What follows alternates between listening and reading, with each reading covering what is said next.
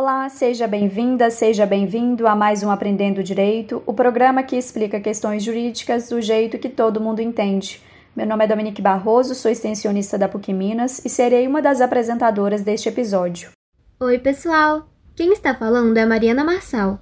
Eu também sou estudante da PUC e no programa de hoje vamos dar seguimento ao caso da socialite mineira Ângela Diniz, que foi assassinada por seu então namorado, conhecido como Doc Street, em 30 de dezembro de 1976. Trata-se de quadro novo do nosso podcast em que destacamos a história de vida de personalidades famosas que tenham enfrentado alguma questão jurídica séria em sua trajetória. Você perdeu o primeiro episódio da biografia com foco jurídico que estamos fazendo sobre a Ângela? Não se preocupe, a gente vai fazer uma rápida sinopse do que contamos na semana passada. Quer ter acesso ao episódio na íntegra? É só acessar o nosso canal no Spotify Lá você encontra o que perdeu, além de vários outros programas, de forma totalmente gratuita. Então, sem perder tempo, bora prosseguir com o caso da Ângela. Não saia daí!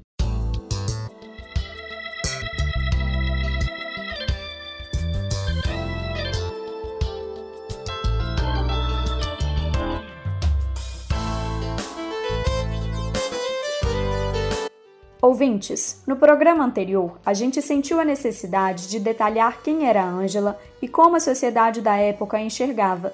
Também contamos que ela se casou, mas que o casamento acabou não dando certo. Contamos ainda que naquele tempo a legislação não previa o instituto do divórcio e que com o término do relacionamento de Ângela, ela passou a ter o estado civil de desquitada, o que era bastante mal visto. Contamos também que, no processo de desquite, a justiça definiu que os filhos ficariam proibidos de conviver com a mãe em sua casa, tendo sido determinado que os filhos deveriam morar ou na casa do pai ou na casa dos pais da Ângela. Isso deixou a Ângela bastante chateada. Contamos ainda que Ângela era uma pessoa belíssima, alguém que chamava a atenção pela beleza física, mas também por ser uma pessoa bastante sociável e divertida. Em essência, era uma pessoa livre, independente e autêntica. No finalzinho do episódio da semana passada, a Ângela ligava desesperada para a mãe, posto que o jovem José Avelino dos Santos havia aparecido morto com o corpo estendido bem diante da Ângela, dentro da sua casa. O que será que aconteceu? Quem era esse moço? José Avelino era um rapaz que fazia alguns trabalhos na casa da Ângela. Acontece que nesse dia, o amante da Ângela, conhecido como Tuca, também estava lá e, de acordo com seu depoimento, ele viu o jovem pela janela do quarto, supostamente segurando uma faca e vindo rapidamente adentrar a casa da moça.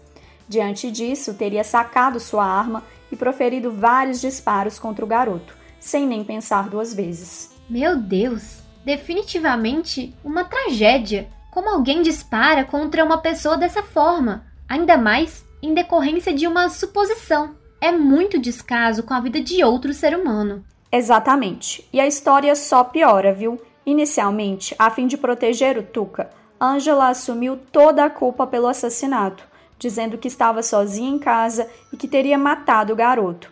Porém, questionada pelo seu tio, que também era seu advogado, acabou confessando que, na verdade, foi Tuca quem matou José e que teria assumido a autoria do crime para resguardar a reputação de Tuca. Posteriormente, quando foi chamada para depor, Angela acabou contando que foi o Tuca quem disparou contra José. Diante dessa trama, foi a primeira vez em que o rosto de Angela deixava de estampar a capa de revistas de pessoas famosas e influentes para aparecer no jornal nas páginas policiais. Sem nem ser ouvida, já era taxada como assassina, personificando no imaginário de muitos a imagem de vilã, de uma ex-esposa desvirtuada.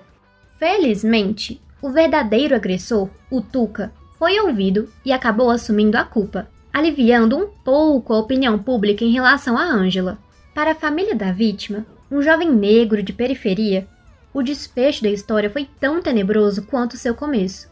Tuca, um cara rico e influente, continuou em liberdade, enquanto as súplicas da família do jovem assassinado jamais foram ouvidas. Após toda essa confusão, devido ao assédio de parte da imprensa e da própria população que seguiam culpando Ângela pelo assassinato, apesar da confissão de Tuca, ela decidiu deixar Minas, indo morar no Rio de Janeiro em 1973. Pouco tempo depois de se mudar, Angela começou a frequentar a High Society carioca, ou seja, a principal personagem da nossa história foi facilmente aceita pelo núcleo que concentrava celebridades e o pessoal endinheirado do Rio. Mas se engana quem acha que a mudança para o Rio resolveu todos os problemas da Angela. Nada disso. Além de continuar sendo injustamente julgada pela sociedade como assassina, mudar para o Rio deixava Angela mais afastada dos filhos especialmente porque o seu ex-marido impunha todo tipo de barreira para dificultar o contato da mãe com os filhos.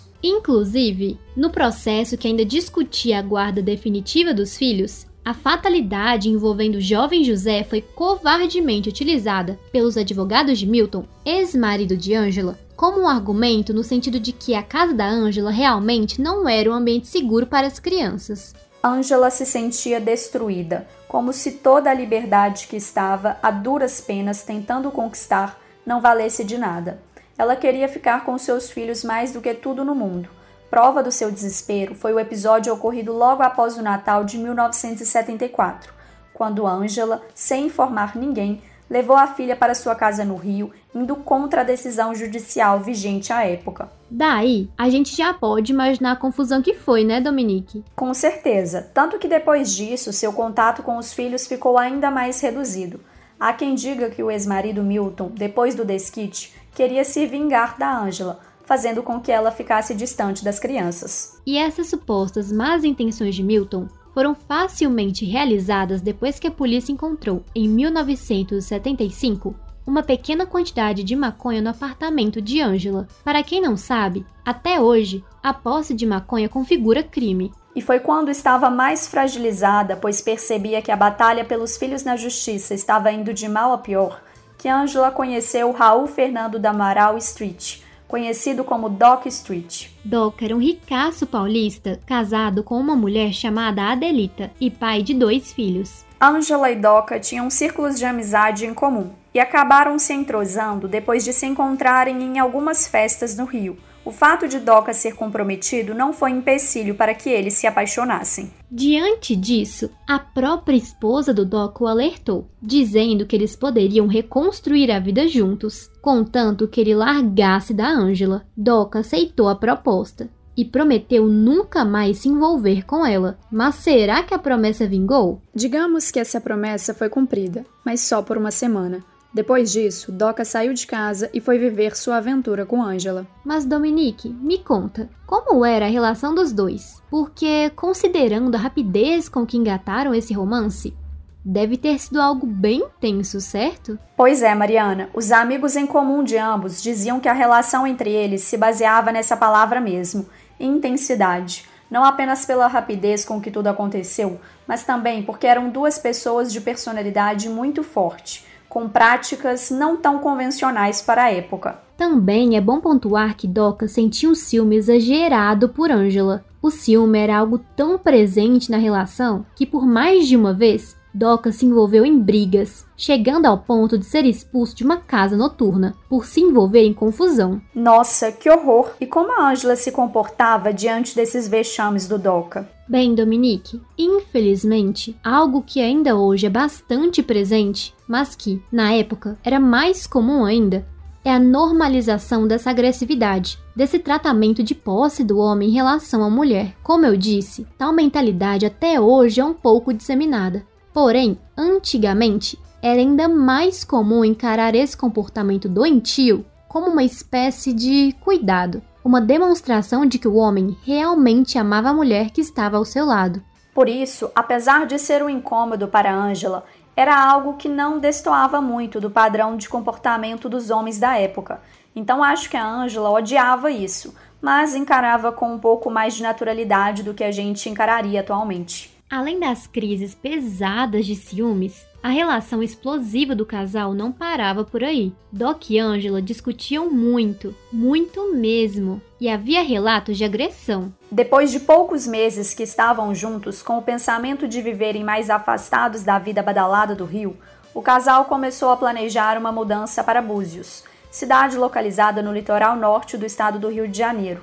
Com esse propósito, Angela e Doca foram passar uma temporada em uma casinha em Búzios, à beira-mar, na chamada Praia dos Ossos. e foi lá que o crime contra Angela se consumou. Infelizmente, os detalhes sobre o assassinato, bem como a história do julgamento de Dock Street, serão assuntos para um encontro futuro. A gente achou que daria tempo de entrar nisso hoje, mas não deu. Agradecemos a sua audiência e também às rádios parceiras, que apesar da falta de recursos do projeto, toparam nos colocar no ar. Não percam o terceiro e último episódio da série sobre a Ângela Diniz. É na semana que vem. Um beijo e até lá!